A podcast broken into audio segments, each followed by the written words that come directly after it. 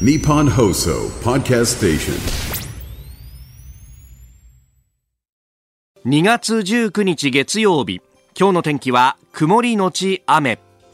日本放送飯田浩二の OK 工事アップ朝6時を過ぎました。おはようございます。日本放送アナウンサーの飯田浩二です。おはようございます。日本放送アナウンサーの新業一華です。日本放送飯田浩二の OK 工事アップ。この後8時まで生放送です。えーツイッター改め X のタイムラインを見ておりますと、まあ、トレンドがね、脇に載っていたりもしますけれども、今どうしてるというところにトレンド、オードリーオールナイトニッポン東京ドームっていうね、ね。これが上がり続けているというんですね。えーえー、昨日オードリーのね、オールナイトニッポン東京ドームでのイベント、並びにライブビューイング、そして配信と、えー、東京ドームだけでも5万3000人のね、えー、リトルトゥースが集結したと、はいえー、いうことでありました。うん、えもう、ラジオやりますって言ってスタートして。そうなんですよね。ね最初ね、あの、いつものあの雰囲気というのを本当にこう、感じる、東京ドームで感じるっていう。ねでそのイベントに私もほんのちょこっとですけれどもお手伝いさせていただきちょこっとじゃないですよ大活躍ですよ井田さん。そんなことないよ。えー、中でねあのフワちゃんと春日さんがプロレスをやると。味玉をめぐってですよ。味玉をめぐって、えー、その私はね実況で呼んでいただいてやらせていただきました。安野さん小平市の方、えー、新宿の映画館でオードリーオールナイト東京ドームライブ見ていたら飯田アナがプロレス実況アナとして登場してびっくり 盛り上げてましたね。テンションが楽しかったです。ああそうですか。ありがとうございます。ライブビューイングでもテンションを上げていただいたんだったら本当にありがたいですね、えー、ケンジさん東京オタクの方ライブビューイングで参加しました。途中のプロレスのコーナーで実況が飯田アナと、えー、画面に登場した際、やったーと喜んでおりましたと。あどうもありがとうございます。えー、今回もね、え踊りの番組でスペシャルウィークで野球の実況もやってましたよね、と、えー、愛されてるんだなと思いました。今回も夜の帳が降りるという、えー、名調子披露されてましたね。ありがとうございます。そうなんですよ。あのー、いつもは、はい、オールナイト日本のね、中で呼ばれるので、うんうん、そうすると深夜1時2時ぐらいと、えー、まさにその夜の帳が降りたどっぷりとくれたね、中でやるんですけれども、今回この、タイミングがですね、まあ、イベントが5時半開演でスタートして、はい、だいぶ佳境に入ったあたりだったもんでですね、どうしたもんかなと。あの、2月18日の日没の時間を調べまして、そしたら5時25分だと。おじゃあちょうどこのプロレスのタイミングはそこから2時間ぐらいが経ったぐらいかななんて言って、うん、そうするとまあ夜の帳もさほどさほどは降りてないけれども、まあせいぜい1枚2枚ぐらい降りてんだろうとか、そんなことを考えながらですね、あの、無理やり入れ込んだんなるほど、なるほど。い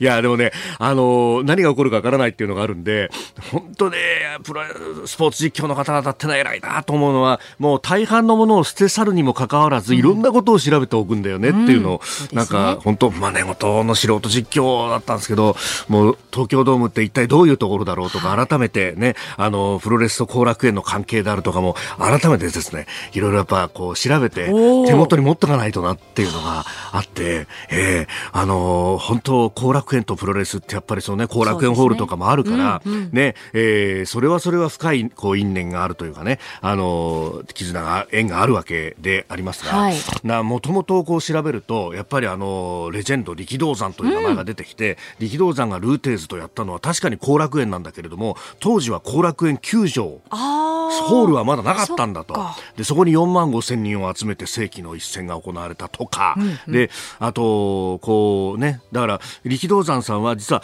後楽園ホールでやったことはなかったんだとね、うんうんうん、えでなぜこの日本プロレスが後楽園に来たかっていうのは力道山さんが亡くなった後にあの莫大に残した借金があって、リキーパレスを売らなきゃなんなくなったと。常設小屋がないという中で後楽園ホールがあったとかね。え、えー、で、そこにはやっぱりあの、テレビ局との関係があったりとか、日テレでやってたからとかね。うん、そういうこう歴史を見ると、なるほどなと。で、東京ドームに関しても、やっぱりあの、江川卓というね、巨人のピッチャーは、後楽園球場の人で東京ドームには間に合ってなかったんだっていうのは定説だったんだけどあの3月18日の東京ドームがオープンした日のオープン戦で阪神相手に江川卓は投げていたんだとかね、あ、そうだったんだとか、いろんなことをね、あの、学ぶ機会になって、だからもう、なんとかいろんなものをこうかき集めてですね、えー、大会なく終わって、もうよかったなと、うん、今週ほら、あの、先週か、はい、ね、いろんなあのイベントにね、ご参加させてもらうところがあって、浅田美代子さんのイベントで、はい、ここでも申し上げましたけれども、あの、久世照彦さんを久世光彦さんっていうふうに言い間違え続けて、えー、打ち上げで社長に怒られたっていうのがあったんで、今回はなんとか、ね、あ、でも今回は、うん、男の保険っていうところを、言い間違えかけましたよね、一回。思い出した。いや、あれはだってさ、はあ、そら、そらさ、金的だからさ。そうですよね。そら男の子、どっちだみたいな。いいよ、踏んだんだよ。でもさ、そう。で、まあ、あの、安心してこう家に帰ってですね、寝たわけですよ。ええ。今回は何もなかったな、ということで、うん、そしたらさ、やらかしたね。やらかしましたね。今日会社に来たの5時20分ですよ、平さん。もう。まあ出し切ったってことですよね、昨日。タクシーのドライバーさんからの、ねうん、こう、矢のような催促の電話にようやく起きてっていうね。危ない危ない。いや、でも飯田さん、これで東京ドームのステージに立ったということはですよ。うん、テイラー・スウィフト、クイーン、並びましたよ、飯田さん。ちげえよ。どう考えたって。手伝っただけだからね。メインはオードリーの二人ですから。はい、まあ、詳しい話はまた、あの、オードリーのオールナイトニッポン、うん、土曜の深夜1時。えー、それから、フワちゃんのね、はい、えー、オールナイトニッポンゼロでも、その辺の話いろいろ聞けると思いますし、うんうん、えー、ね、あの、ぜひ、いろいろ聞いていただければというふうに思います。そして、あのイベントでですね、この、あの、横浜、神奈川県民ホールのイベントのチラシが入ってたんですよ。5万3千人集まったらしいぜ。この中の5%来てくれると倍になるし、そうそうそう1%だってだいぶ助けになりますんで、皆さんよろしくお願いいたします。おしますお知らせは後ほどお伝えいたします。はい日本と世界の今がわかる朝のニュース番組飯田浩二の OK 工事アップ。ええー、メールやね、それから X でいろいろこういただいてますが、このオードリーのね、えー、東京ドームのイベント、いろんな方が見てくださってるんだなというね、うん、えー、配信とかも含めて、うん、そうね、あの、この番組のリスナーにもリトルトゥースがたくさんいるんだなというね、ねえー、えー、ぜひ向こうで向こうでも布教活動していただければと。工事アップのってこと そうそうそうそう。そうそうそう。なんで小声なんですか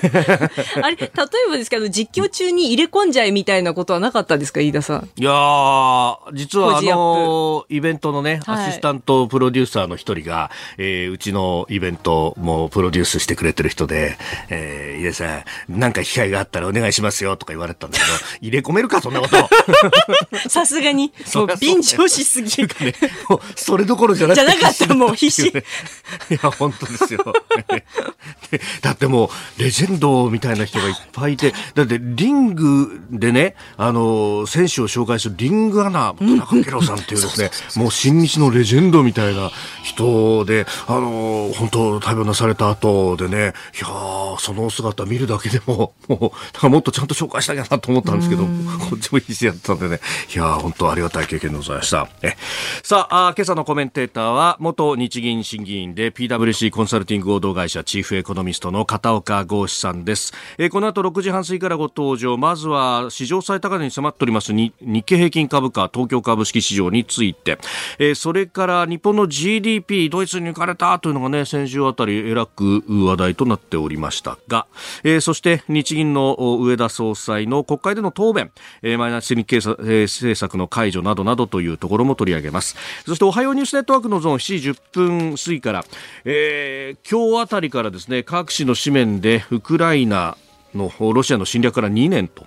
えー、丸2年が経つというところで特集記事も組まれておりますが、えー、ここでは、うん、マリヌシの死去であるとかロシアの出方等々についても含めて、えー、慶應義塾大学教授広瀬陽子さんと電話をつなぎましてお話を伺ってまいります。でニュースプラスワンのコーナー7時30分過ぎ JAXA 新型国産ロケット H3 打ち上げ成功というニュース、えー、そしてここだけニューススクープアップ7時40分過ぎ子育て子ども子育て支援法などについて取り上げてまいります。今週はメールでご意見をいただいた方の中から抽選で毎日5人の方にもっと近くに届け美味しさ、豊かな食の未来を創造する健康マヨネーズからプレゼントがあります。2月1日に発売された新商品2品とマヨネーズをセットにして、毎日5人の方にプレゼントです。1つ目は、塩キャラメルバターソース。えバターとほろ苦いキャラメル、まろやかな味わいの岩塩を合わせたコクと風味が病みつきになるソースです。2つ目は、しっとり卵のケーキ、ココア味。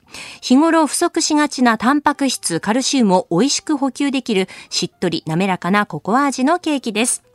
そして定番の健康マヨネーズレストランの味は、コクのあるまろやかな味わいと滑らかな口どけが堪能できます。健康マヨネーズの新商品と人気定番商品、ぜひご賞味ください。この時間最新の株と為替の情報を外為ドットコム総研研究員の中村努さんに伝えていただきます。中村さんよろしくお願いします。はい、外為ドットコム総研中村です。今週もよろしくお願いいたします。お願いします。はい、えー、先週金曜日、現地16日のニューヨーク株式市場のダウ平均株価は、前の日に比べて145ドル11セント安い3万8627ドル99セントへ取引を終えました。ハイテク銘柄中心のナスダック総合指数は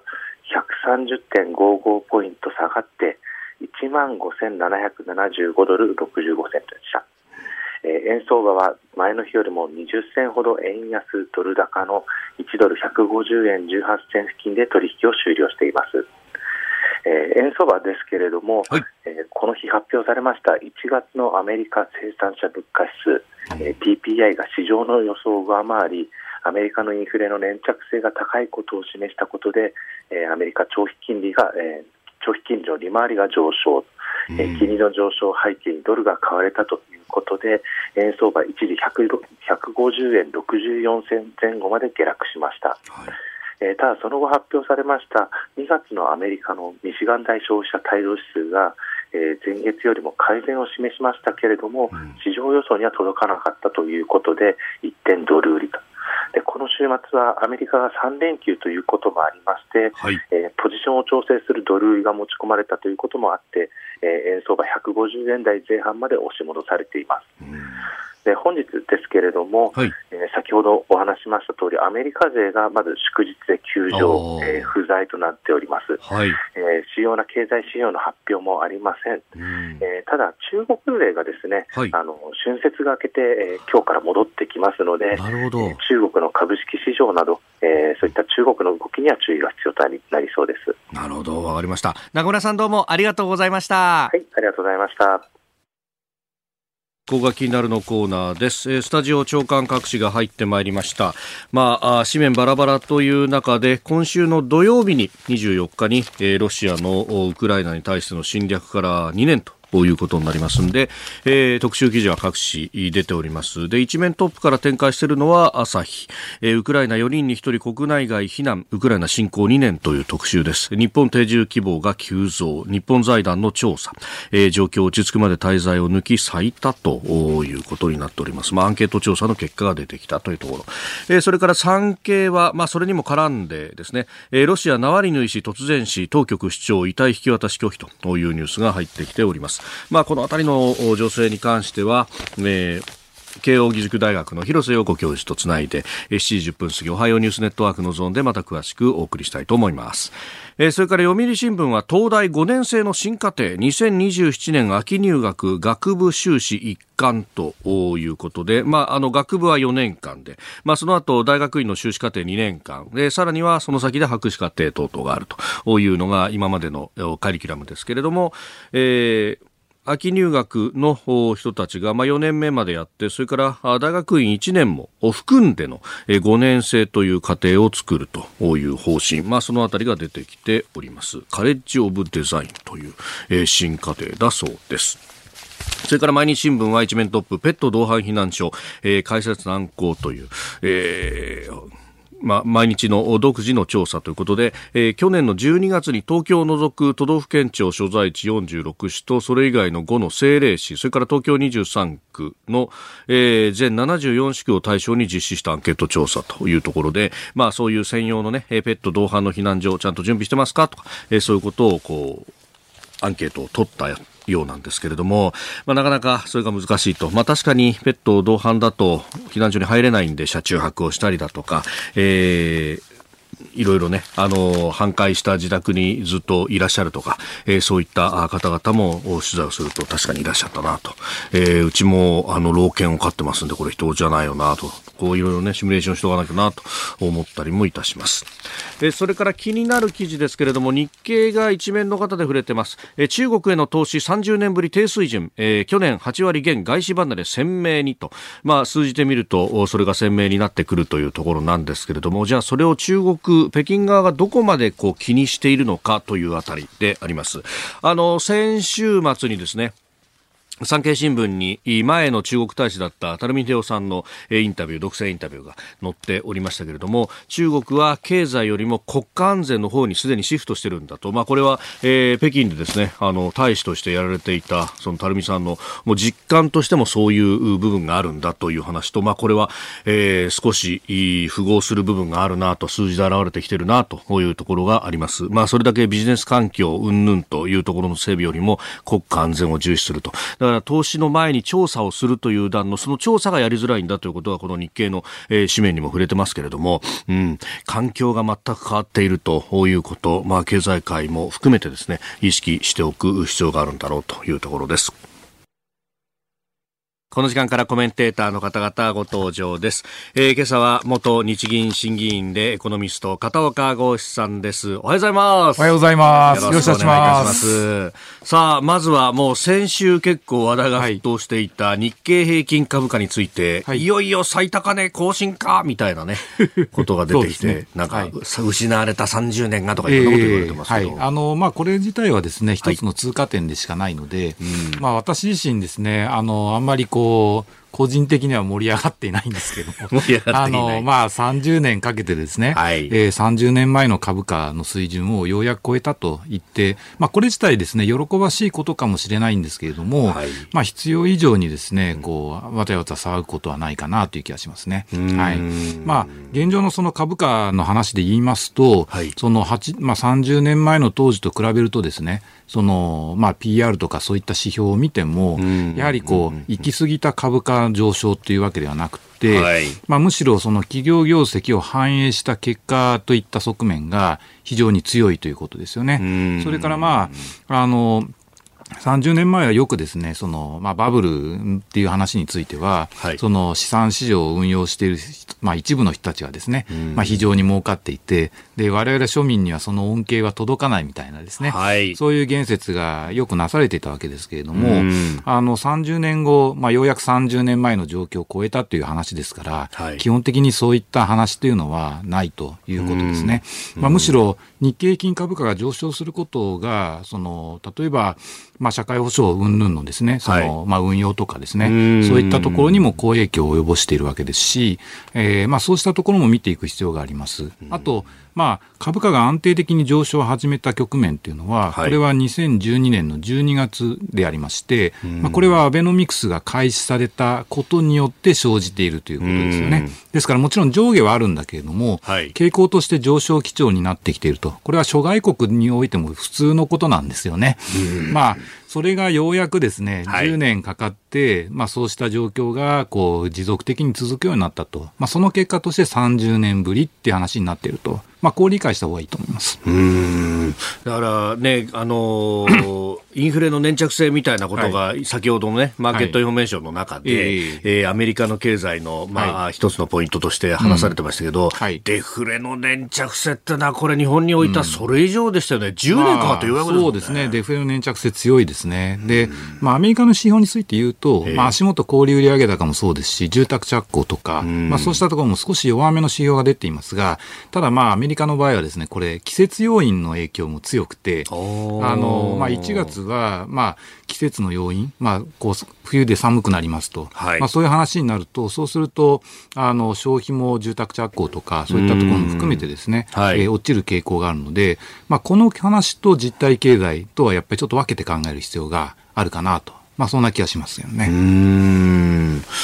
まあ、日本のね、あの、経済について、先週はいろいろ指標が出てきてますんで、はい、まあ、その辺は後ほどというところですが、うん、今、アメリカの話出ましたんで、まあ、そうすると、これ、この先のその利上げ、あ、利下げごめんなさい、利下げについて、まあ、3月はもうなくなったじゃないかとかね、いろんなこと言われますが、えー、そうですね。まあ、ただ、予想以上にですね、ここから2%への道のりというのは、平坦じゃないんじゃないかっていうことだと思うんですよ、ね、物価上昇率。はい。あのですから、まあ3%台から2%台に落としていくにはですね、うん、まああの生産者物価指数もこれも下げ止まりの兆候になってますし、うん、そんなにアメリカ経済あの悪くない感じですね。なるほど。はい、そうすると利下げ云々いうのはまだまだ先じゃない、えー、まだまだ先だと思います。はい。 Cozy up 番組イベント第2弾開催決定。飯田浩司の OK コージーアップ激論横浜ベイサミット in 神奈川県民ホール。4月28日日曜日飯田浩司新業一華そして論客たちが集結して政治経済から外交安全保障まで激論を繰り広げる討論イベント。出演は青山茂春飯田康之小泉悠須田慎一郎峯村健二宮崎哲也モア。横須賀生まれ横須賀育ち。大学時代を横浜で過ごした飯田浩二が故郷に錦を飾れるか？チケット好評発売中。詳しくは番組ホームページをチェック今朝のコメンテーターは元日銀、えー、審議員でエコノミスト片岡剛志さんです。引き続きよろしくお願いします。よろしくお願いします。さあニュース7時またぎです。7時をまたいでニュースを掘り下げてまいります。こちらのテーマです。2023年の日本の名目 GDP ドイツに抜かれ世界4位に先週15日に内閣府が発表した2023年10、12月期の国内総生産 GDP の速報値は物価変動を除いた実質で前の3ヶ月と比べ0.1%減少し2期連続のマイナス成長となりました。年率換算では0.4%のマイナス。また2023年1年間の名目 GDP はドル換算で4兆2106億円となってドイツに抜かれ世界4位となりました。えー、まあ、某テレビ局などは、はい、4位になったってわざわざテロップ付きで速報を出しました。あなるほど。いやなんだかというところですから、うん、はい、どうみたいそうですね、まあ、順位付けにはあんまり意味がないっていうことなんですけれども、はい、まあ、まずあの GDP の結果みたいなところから言いますと、うん、足元やっぱり10、12月期の GDP 自体マイナス成長になってるんですよね。はい、でこれはあの、まあ、内需もマイナス、外需はもうマイナスと、そういったところで、あのあ外需はプラスと。ただあの、はい、なんていうんですかね、えっと、全体感としては、やっぱり、こう非常に内需の弱さが際立っているところではあるんですね。で、あの、なんていうんですかね、あの、まあ、もともと、まあ、当社もそうなんですけれども、はい、あの輸出はプラスかなっていう、輸出プラスで、外需プラスで、全体としてはプラスかなって。いう見通しを立てたんですね。はい、だからまあ、あの、内需が弱い、消費や設備投資が弱いんだけれども、ただ、あの全体としてはまあプラス成長になるだろうなみたいな、うん、そんなふうに思っていたんですが、まあ、インバウンド効果それから、えー、特許権等の使用量の拡大による輸出の増加、はい、まあ、こういったところが思った以上に弱かったなっていう印象ですね、はい、あの季節調整済みの、まあ、実質の数字で見ると、はい、まあ、輸出入を差し引くと0.2%の寄与率プラス、で一方で国内、内需全体がマイナス0.3%、そうすると差し引きでマイナス0.1と、はいはい、そうですね、はい、だからこの輸出の部分が、まあ、プラス2.6%ではあったんですけど、うん。うん、まあ、もうちょっと増えるかなと、えー、そういう読みが。はいあったんですが、まあ、大半のね、エコノミスト、あのマーケットの中央値なんか見ても、はい。はい、まあ、微妙にプラスだろうというのが、うん、そうですね、マイナスってなった、やっぱりその衝撃みたいなものも、えーまあ、ちょっとびっくりしました、ね、まあ、ただ、マイナス0.1なので、前期比ですね、はい、だから、ほとんどまあ誤差の範囲内ということなのかなっていう気がします。で、あのまあ、底落ちベースですから、これ改定されるとですね、例えば、まあ、設備投資とか消費とか、そういったものが情報に改定されれば、もしかしたらまたプラス成長になる可能性もあるというところで、あの非常に微妙な結果だったなっていうところなんだと思うんですよね。はい。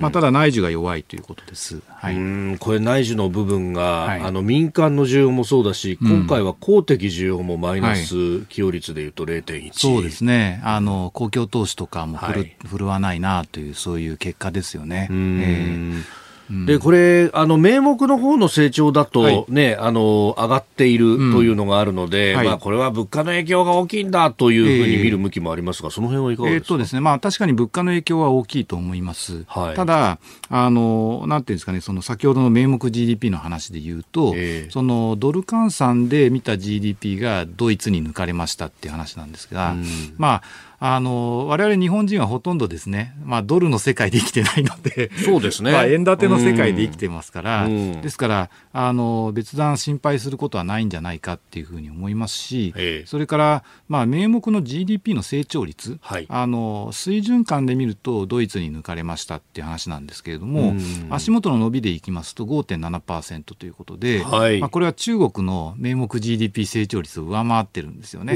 ですから、あの、物価上昇のかさ上げはあるんだけれども、はい、まあ、中国以上に名目の GDP が伸びてきているということは、これは伸びしろは大きいなということですよね。で、やはりその、なぜ名目の GDP の水準がこう、はい、ドイツに抜かれてですね、4位になったのかっていうと、これはまあ過去30年間の長期停滞の影響が大きいわけですよ。で、まあ、1990年代の初頭とか、はい。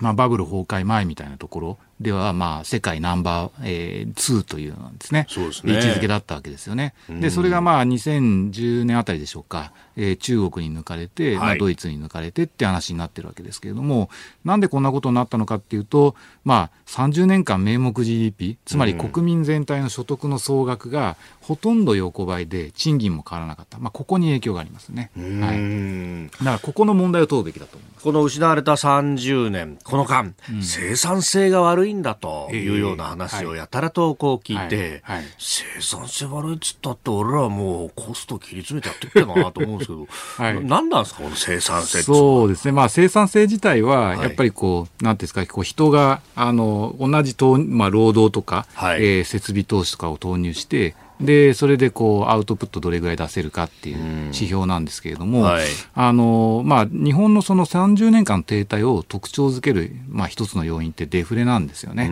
でバブルが崩壊した以降ですねその銀行の問題とか資産価格の問題とかこういった話がずっと解決せずにですね、はい、その中で、えーまあ、景気が後退したと。で景気が後退する中で一生懸命財政出動とかやったんだけれどもなかなかその、えー、うまくいかないと。で金融政策一方何やったかっていうとバブル潰しに加担してですね、はい、思い切って金利を引き下げるべき時にそういうことをしなくてですね。でまあ物価もまあ何ですかえー、デフレでもいいんだみたいな、はい、そういう話も出てきてですね。で2010年、まあ、2008年リーマンショックに至り、えまあ、ここの中でも世界的に金融緩和をやってる中でですね日銀だけ金融緩和しないみたいなそうで、ね,、いうことがあってで、まあ、円高も進みですね。企業もどんどん外に行っていくと。こういう流れの中でやっぱり停滞が長期化してで日本経済が価格が全く動かないはい、えー、経済になってしまったと。だから価格を上げて売り上げを高めて、で、付加価値を上げて生産性を高めると、こういうまあ、えー、普通に企業がやっていることができない社会になってしまったっていうのが、はい、これがこの30年間の停滞の最大の特徴なんですよね。で、うん、あの、ご案内通り、その2013年あたりから、えー、アベノミクスという形で、このに、まあ、低長期停滞をなんとかこう、財政政策、金融政策、成長政策、この3つの矢で、はい、えー、取り戻そうと、こういう試みがなされたわけですが、まあ、成果はあったもののですね、やはりまだこう完全に取り戻せてはいないと。で、そこで、えー、去年あたりからですね、まあ、各国がインフレ率がすごく上がってきて、日本もグローバルインフレの影響を受けるようになりました。原材料価格も上がってきていて、インフレ率は高まって、まあ、企業は防衛的に賃金を引き上げ、まあ、そこの中で、えー、設備投資、それから消費もですね、まあ、ちょっとずつ改善するみたいな、はい、弱いながらもですね。で、そこの中でまあ雇用も改善し、賃金も上がり、株価も上がり、物価も上がりというところで、こう、所得と支出の好循環の半分ぐらいがようやく改善してきたなっていうのが、これが今の状況なんです。で、そこの足元の中で、まあ、えー、総需要が強ければ、はい、これ、所得が増えて支出が増えて物価が上がるっていう形の好循環がこうぐるぐる回っていくのでそうするとあの2%の物価安定達成できそうかなっていう流れになってるわけですが、はい、足元のデータは総需要が弱いという結果になってるわけですね。でそこの中で、まあ、日銀ないしは政府の中では、まあ、4月に、えー、利上げないしは現行の金融緩和策をやめようっていうコンセンサスが、なんとなく形成されてるような、まあ、市場もそれを期待しているみたいな、えー、そういう雰囲気というのが現状だということですよね。はい、えー、そこで用意していたニュース、こちらのニュースです。日銀上田総裁マイナス金利解除は春闘や景気回復の持続性などで判断と答弁日銀の上田総裁は16日先週の金曜ですがマイナス金利の解除など金融政策の正常化について春闘の動向や景気回復の持続性などを確認した上で判断する考えを示しました。衆議院財務金融委員会での答弁です。まああの正常化というふうに出るんですけれども、はい、なんだか今、異常なことやっててみたいな、うん、そうですね、まあ、今、全く異常ではないですけどね、あの異常なのは経済状況なんですよね、はい、え経済環境は異常なので、だからまあそれに応じた政策をやっているっていうことなんですけれども、あのここで出てきているその春闘や景気回復の持続性って話なんですが、はい、まあ、春闘は一つ賃上げ率がどれぐらいかっていうのが、これがポイントになってくると思うんですね。で、あのまあ、昨年度の賃上げ率というのが、これは3.6%ぐらいで、はい、で30年ぶりだったということなんですけれども、うんまあ、今年度、あの賃上げ率自体は昨年度と比べて、まあ、同じぐらいかちょっと上回るかみたいなところっていうのが、現行のその、まあ、見通しの一つの基準になってると思うんですね。はい、ただ、これでは2%の物価安定目標を安定的持続的に達成するっていう目標からは遠いと私は思います。ですから4%を超えてくるような賃上げ率が少なくとも達成されない限り、はい、いわゆる名目のその賃金の上昇率っていうのが、これが物価を上回るような環境にはなかなかならないんだと思うんですよね。うん、だからそうすると、えー、まあ、物価安定目標達成できない状況下なので、はい、だから金融引き締めみたいなことをやると、そうすると、えー、ちょっと厳しい状況になりそうだなというところですよね。で特にまあ今年のその、えーまあ、来年度の賃上げ率みたいなことでいうと、中堅・中小企業の賃上げがなかなか追いつかないんじゃないかと。大企業はまだいいんだけれどもと、はい、そういう状況になりがちかなっていう気がしていて、で、まあ、やっぱり現行、その地方ないしは、えー、中堅・中小企業のその、まあ、企業状況みたいなところを言うと、はい、結構今でも、まあえー、賃金を上げてるわけですよね。すでに,、まあえー、すでにですね。だからあのお金をその賃上げに回したいといっても、はい、まあ、その余力がだんだん失われてきていると。こうした状況なんですよね。だからまあ、こういう中に対しては、よりその売値を上げていって、で、えー、まあ利益を高めてっていうことを取っていく必要があるわけですが、残念ながらその足元の例えば家計調査とか、はい、そういったものを見ると、価格上昇に対して需要が負けつつあるみたいな、はい、そういう展開で食料品の値段とかが、まあ事実ですね、ピークアウトしつつあるんですよね。えー、だから、まあそういう環境下を冷静に見ると、うん、なかなかその、えー、春闘の動向っていうのが、これ持続的にですね、こう上げ上げ基調でいけるかと言われると、うん、まあ残念ながらちょっと微妙なんじゃないかなという気がします。うん、それから、まあ景気回復に関して言ってもですね、はい、1、3月期も、まあマイナス成長の可能性は十分あるわけですね。えー、例えば1月、まあ、の担当地震の影響もありますけれども、まあ、それに加えて、あれですね、えーまあ、自動車関係の生産の落ち込みとか、そういったものもあるので、だから1月はちょっと経済弱いんだろうなと。いやそうするとね、はい、7、9がマイナス、10、12もマイナス、はい、3四半期連続になったら、これ、本格的な後退局面、ね、ええー、そうなんですよ。だから、これ、景気回復の持続性ではなくて、はい、景気が後退しているので、早く対策を打たないとと。えー、だから、まあ、四六になると、定額減税の影響とか、補正の話が効いてくるので、ここはプラスになりそうなんですが、まあ、そこまでちょっと厳しいなっていうのが現状ですね。おはようニュースネットワーク。取り上げるニュースはこちらです。ロシア当局が反体制派の指導者ナワリヌイ氏の死亡を発表。ロシア当局は16日、プーチン大統領への批判を続け、刑務所に収監されていた反体制派の指導者アレクセイ・ナワリヌイ氏が死亡したと発表しました。当局は散歩の後で体調不良を訴えすぐに意識を失ったとしていますが現在のところ死因については言及されていません、まあ、かつて毒殺未遂などもあった、はい、ということですが、うん、いや驚きましたよねそうですね。いやびっくりですよね。まあでもここまで露骨に、はい、まあ、プーチンさんがねなんかこう、えー、圧力をかけるみたいなそういう話っていうのは、これは本当にどうなんですかね。うんさあ、まあ、そのあたりも含めましてですね、はい、えー、まあ、今週末2月24日にはロシアによるウクライナ侵略から2年を迎えるということもあります。えー、この時間は慶応大学総合政策学部教授広瀬陽子さんとつなぎまして伺ってまいります。広瀬さんおはようございます。おはようございます。よろしくお願いいたします。よろしくお願いいたします。さあ、まずはこのナワリヌイ氏の死亡というニュース、どう受け止められましたか？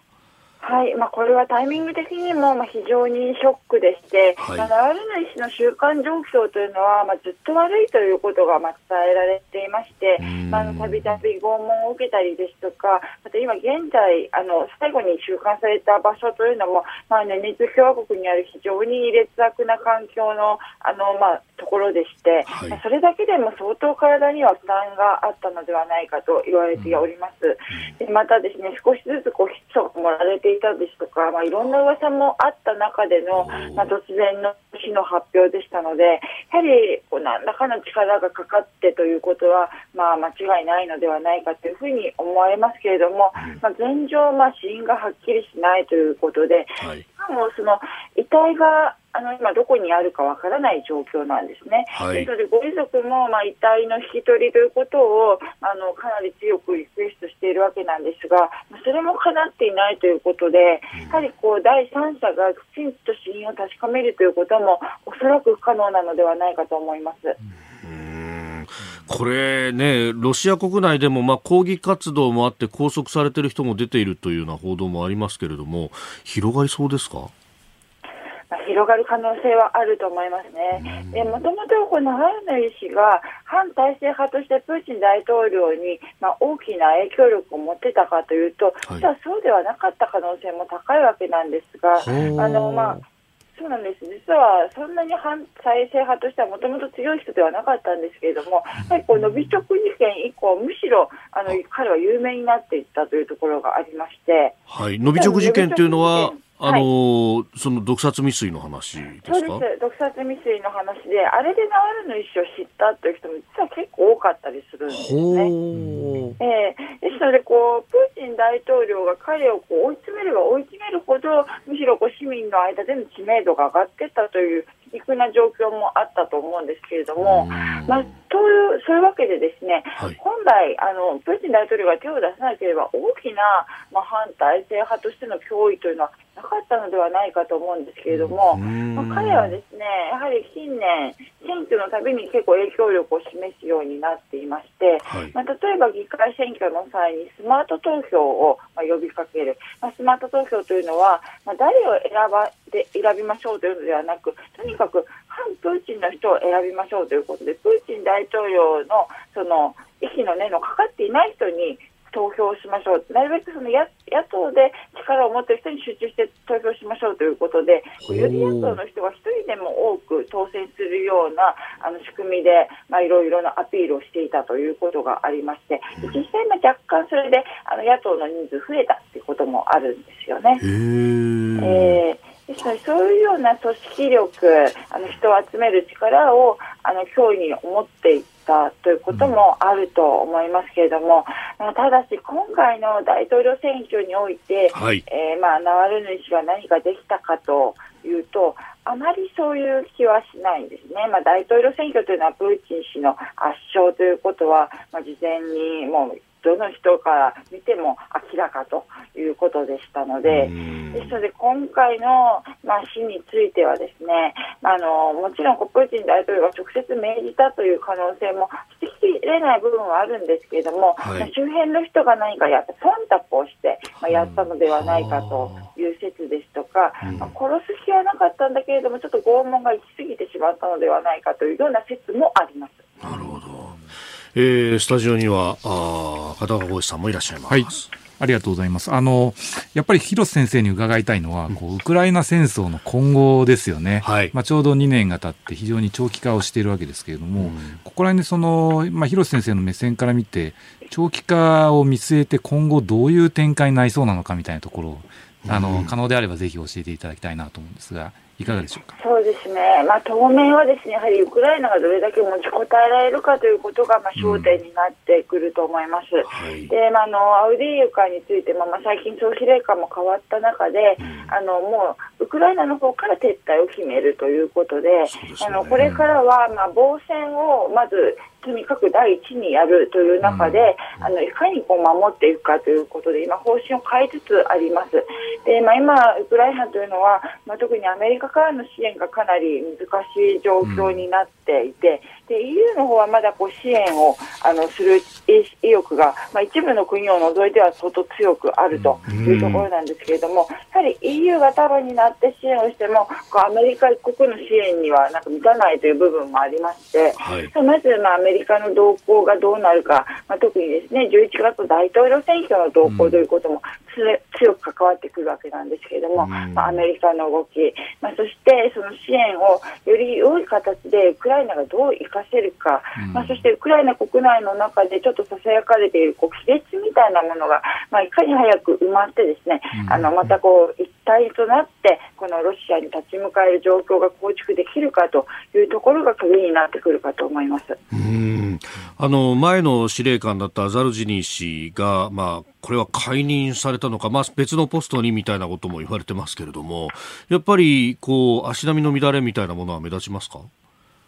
確かにですね、ザルジニー氏は非常に人気がありまして、逆にこう新しい総司令官である、まあ、シルスキー氏がちょっとあまり人気がないというところがまあありまして、まあ、シルスキー支持をしているのはまあ40%ぐらいなんですね。で他方でもザルジニー氏の解任についてあの非常に残念に思うというような評価が70%以上になっていまして、まあ、それがあのまあ現場の兵士であるとか、まあ、あとまあ国で兵士を支える国民にとってどれぐらいま大インパクトになるかということはまだ見えてこないと思うんですけれども、これがですねやはり国民の連帯にひびを入れるようなことになってくると、はい、まあ、ウクライナのこの戦闘においても非常にある悪い影響がこう出てくるという可能性が高いので、そこは危惧しているところですね、うん、それから今日から日本とウクライナの経済復興推進会議が行われます、まあ、支援という面で、われわれとしてできること、どういったこと考えられますか？はい。あのまあ、復興会議ということで、はい、まあ、一部の日本の方の中にもですね、まだ戦争が続いているのに復興なんて考えるべきじゃないだろうというようなご意見もあるんですけれども、これやはり今やるということにまあ意味もあります。うん、というのは、まあ、戦闘が行われてないところを少しでも早く、まあ、こう戻していくということもとても重要なところで、まあ、そこではまあ日本のこう地雷除去の技術なんてものすごい役に立つわけですね。はい、でまた日本のこの復興の技術、まあ、第二次世界大戦からの復興、まあ、そして日本は非常に多くの災害から立ち直ってきた歴史がありますけれども、まあ、そういう災害からの復興、こういろいろなこう知見ですとか経験、技術、こういうことをですねウクライナ求めていますので、日本ができることは本当にたくさんあるんですね。でこういうことを、まあ、今、戦時中ではあるんですけれども、まあ、できることからやっていく、そして戦争が終わったら本格的な復興を手伝うというようなことで、まあ、日本が非常に大きな力を発揮できる側面ではないかというふうに思っています。まあ、去年にはあの経済ミッションの方々もキーウを訪問したりとか、まあ、現地も見てるわけですもんね。うんそうですね、まあ、ただ現地であの、まあ、ビジネスの展開ができるかというと、まあ、ちょっと難しいところもありまして、まあ、キーウもかなりの日常は残って戻ってきているもののですね、やはりいまだにまあいろいろなあのミサイルがあの降ってきたりですとか、まあ、防空警報もかなり頻繁になっているという状況では、まあ、なかなかあの日本人の方が現地で働くということがちょっと難しい状況なんですよね。だからそういうところもあのどういう形で日本企業が、まあ、今からでも関われるのか、まあ、例えばヨーロッパの企業なんかでは、まあ、入っている企業なんかもありますので、まあ、そういう経験なども参考にしながら、はい、まあ、できることをやっていくということではないかと思います。なるほど、わかりました。広瀬さんどうも朝からありがとうございました。ありがとうございましまたいろいろお話を伺わせていただければと思います。よろしくお願いします。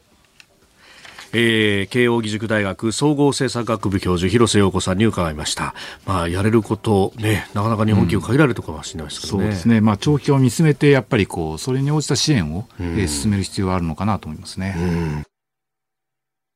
続いてニュースプラスワン取り上げるのはこちらです。JAXA が新型の国産主力ロケット H3 の打ち上げに成功。宇宙航空研究開発機構 JAXA は17日日本の新たな主力ロケット H32 号機の打ち上げに成功しました。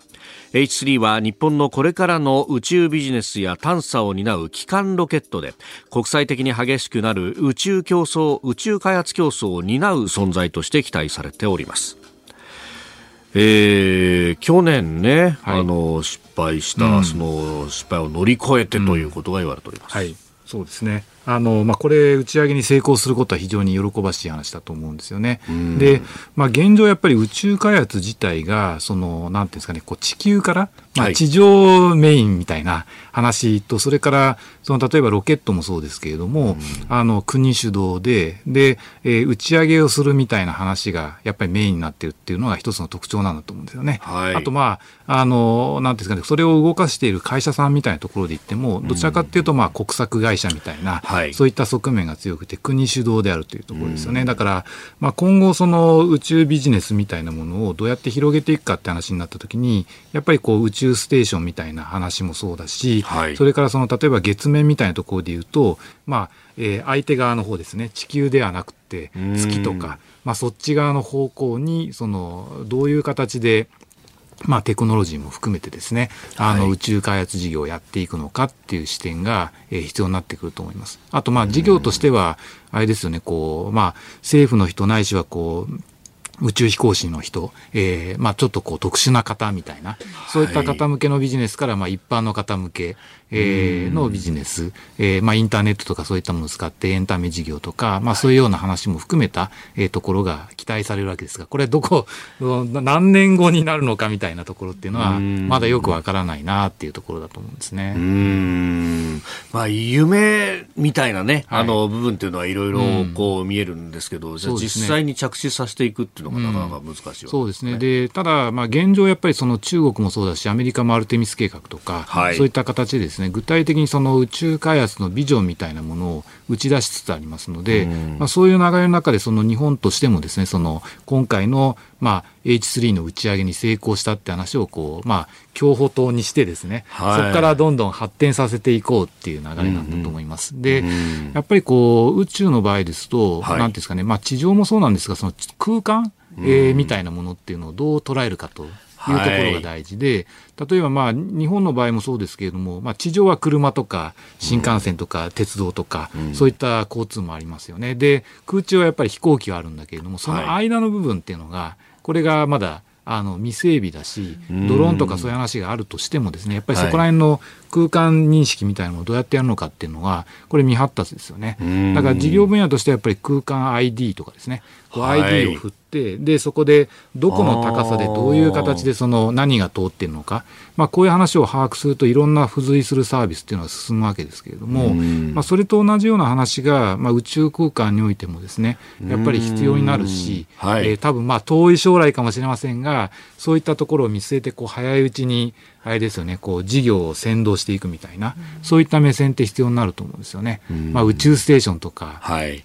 まあそういう話もそうだけれども、やっぱりこれも早いもん勝ちみたいなところはありますからね。うん。いや、なんかそういう話をしてるとあれですよね。まあ僕とかアニメとか好きなので、はい、なんかこう、あれですよね、月面開発でね。そういうことですよね。えー、いや、本当グラナダがどうとかね。えー、そういう話をこうちょっと あの、熱くなっちゃうんですけどね。やっぱり月の裏とかの話になって、はい、じゃあ中継基地がどこに必要だとか、そう、ねえー、するとスペースコロニーがと。そうそうそうで、コロニーでね、なんかあの、地上から離れた人たちと、はい、ニュータイプになれるのかど。うかとか、まあそういう話がちょっとね、気になっちゃうんですけどね。ね。うん。でも早い者勝ちというふうに考えると、まあ、日本ね、あのスリムっていう、月探査機を、まあ、ピンポイントで下ろすところまでは行って、まあ、本当、あとはうまいこと太陽光パネルを展開できればよかったけどっていうところですけど、こうね、その辺の技術とかっっていうのが、なんとか先行できないかなと思いますけどね。うんうん、そうですね。まあ、ただ残念ながらやっぱり、まあ、そうした話も含めて、アメリカや中国に遅れを取ってるなっていう感じですよね。やっぱそこは資金力の部分もありますか、うん、まあ、資金力、技術開発力、やっぱりそれから2000年代含めて、あのそうしたこう努力みたいなものをコツコツコツコツ、まあ他の国々も進めていたわけですよね。だからそうした中でその相対的にまあ列をしてきている部分っていうのは、これ否めないかなと思います。ただ、いずれにしても、まあ、先ほどのその名目 GDP の話もそうなんですけれども、はい、これまでの水準をもう今更うんぬんしてもしょうがないわけですよ。まあ、ここからいかに伸びていくかっていうのが大事で、で、そういう意味で言うと、日本の場合ってあれですよね、こうアニメもそうなんですけれども、はい、こう構想力ってすごくあるじゃないですか。ね、あのこういう設備を作ろうみたいな、はい、あのそこら辺ってやっぱりこれから大事になってくると思うんですよ。実際ロケット飛ばして、で、そこからこう、まあ、他の惑星みたいなところになった時に、じゃあアメニティとか設備とか、えー、スペースコロニーみたいなどうしようかみたいな、ああいう話の時にそういうイマジネーションって、実は大事になってくるのかなっていうことを僕は期待してますけどね。うん。そのイマジネーションを潰すような、いや、金がかかるからさとか、えー、コストとかっていうね、はい。うん、そこの、ある意味ドリームキラーみたいなものが、まあね。えー、この30年多かったのかもしれないですね。そうですね。はい。もうちょっとなんかこう、夢のある話を、えー、進められるようになるといいですよね。はい、続いてこの時間はここだけニュース。スクープアップ。政府が子ども子育て支援法などの改正案を閣議決定。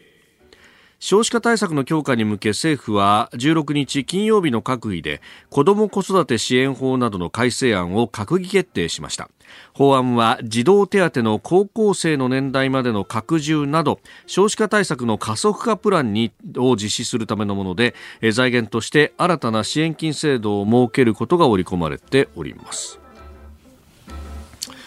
えー、異次元の少子化対策だというふうに言われるものですけれども、はい、まあ、確かにあの見方によっては異次元だと思うんですけれども、はい、あの基本的にやっぱりあれですよねその少子化対策と銘打っているのであれば、はい、その少子化じゃないようにするようなそういった話の対策をしないといけないんですよね。うん、まあ、現行の少子化対策というのは、まあ、お子さんができた段階で教育とか、まあ、いろんな形のサポートをどう充実化させるかと、はい、まあ、そういう話であって、まあ、子供が増えない現状を変えるための政策ではないと思うんですよね。うん、だからそういった意味で言うと、まあ、若年層の方の所得を含めた経済状況をどう改善させるか、それから、まあ、結婚したいなと思っている方が、その安心して結婚できて生活できるような、はい、そういうような環境をいかに整えるかっていうところが、これが多分まあ子育て支援、あ少子化支援対策のメインになるべきだと思うんですけれども、現行そういう話になっているわけじゃないということですね。はい、まあ、お金を出すっていうところと、うん、それからそのね、えー、財源を手当てするためにって言って、うん、これ、保険料上がんじゃんとそうですね。だから、まあ理屈を言えばですね、その子供は成長すればですね、はい、まあ経済成長に寄与するわけで、うん、で、大人になればですね、当然所得税も含めて税を払うわけですよね。なので、あの、子供に関して言うと、その、まあ幼いうちは、えー、政府が、えー、お金を出しますと。えー、支援をしますと。ただ、その支援するお金っていうのは、これは全くこう負担ばっかりで戻ってこないお金ではなくて、しっかり税収という形で戻ってくるわけですよね。将来。えー、将来ですね。だから、あの、ある意味、今回の、その、例えば、まあ、月500円ぐらいですか、はい、なんかそういう話が出てますよね。出てますね。その、まあ、お子さんがいない世帯の方も含めて、その徴収して、まあ、それをその原資に充てますっていうのは、これはその、現役世代の方を、その将来の子供のために犠牲にするっていう、そういう政策なので、はい、私は非合理だと思うんですよね。はい。で、なおかつ、まあ、現状やっぱりお子さんがいらっしゃる方々が、どこまでそういうことを求めてるのかなっていうのはですね、私は非常に疑問だなという気がしていて、むしろ、なんていうんですかね、こう、お子さんもいない、あんまり関係のない方々、はい、えー、で、そういった方々も、その、別に生活が楽でですね、その余分なお金があるから何とかしたいって思ってるわけでもないのに、えー、そういったところから、えー、もらったお金で子育て支援自分されてるっていうのは、なんか気持ちのいいものではないですよね。だからそういう意味で言うと、その、なんですかね、お子さんがいる世帯とそうじゃない世帯との、なんかこう、分断みたいな話に、今回の政策がつながるんじゃないかっていう懸念は非常にありますなんだ俺の金踏んだくって子供にばっか使いやがってっていうふうに思いますよね。うん、そうですねあとまあえー、こういった話も含めて、まあ、保険の世界なので、はい、例えば社会保障保険みたいな話で、えー、こういった名目で予算を取ればですねそれは何でも使えると、えー、どんな形でも財布になりうるみたいなそういう前例を残しては私はいけないんだと思うんですよ。うん、えー、まあ、増税して社会保険の名のもとにですね、うん、お財布を作ればそうすればそれを使ってですね、どんなお金にも使えるみたいな、そういう話の宣伝をつけるっていうのは私は良くないと思いますね。うん、税金を上げようとすると法律を通さなきゃならないけれども、はい、この社会保険料に関しては別に法律まではいらないじゃないって、はい、そうそう思ってるとしたら許しがたいですよ。いや、そうですね。うん。だからそこは国民としてはですね、はい、やっぱりちょっとこう厳しい目で見ていく必要があるのかなっていうふうにすごく思います。うんまあ、そのね、今、まずはお金をこう出すことによって支援をし、はい、そしてそれが将来的には、うん、まあ、税金なりなんなりで戻ってくる。はい、これって、いわゆる長期投資みたいな。そうです、そうです。えー、ですから国債を発行してでその国債っていうのはこれあのよく将来負担が発生するから、はい、だから将来の子供に対して負担をさせないみたいな話で国債を発行することはダメだっていうそういう議論があるじゃないですか。すね、ただ今回の件で子供に関する話に関して言うと将来受益する世代っていうのがこれが今の子供なわけですよね。はい、だから今国債を発行してもまあ、それをそのファイナンスする相手っていうのは、これは今の子供将来の大人であるので、はい、だからこう負担と受益っていうのが一致するわけですよ。うん、なのでこういう時は国債を発行すべきなんですよね。えー、ただこれを なぜか知らないんだけれども、はい、現役世代の負担イコール税金という形で行おうとするっていうのが、これがあのナンセンスであるっていうそういうことなんですよね。うん。いやーなんかね それで結局現役世代の可処分所得が減っちゃったりなんかしたら、はいえ。ー、何もできなくなっちゃいます、そうです。だからあの冒頭の話に戻りますけれども、はい、今日本としてはこう所得と支出の好循環を達成する必要があってでその兆候というのはグローバルインフレで、えー、例えば株価や物価それから、えー、賃金や雇用まあ、こういったところに現れてるわけです。はい、で所得が増えて支出を増やそうっていうところがこれがスタックしちゃってるわけですよね。でいや所得は企業は賃上げをして増やそうとしてるんだけれども、はい、今回のような話でいや税金をかけます負担を上げますということになると可処分所得が増えないのでそうなってくるとより所得から支出への前向きな循環が起こらないわけですよ。こうなってくると経済の循環が途中で止まってしまうからいつまであの金融緩和をし財政出としても全く良くならないんですよね。はいいや本当、なんか一方で対策してますみたいなこと言ってますけど、えー、あの気持ち冷やすことばっかりやってるよそうです、だから一貫してないっていうのが、これがあの、まあ、いつまでたってもですね、はい、こう日本経済が停滞を続けていることの大きな理由なんだと私は思いますよ。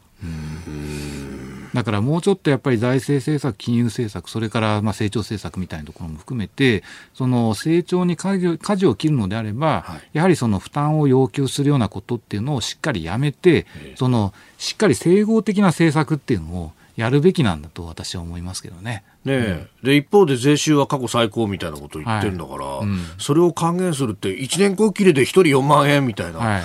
それでいいんですかね。うん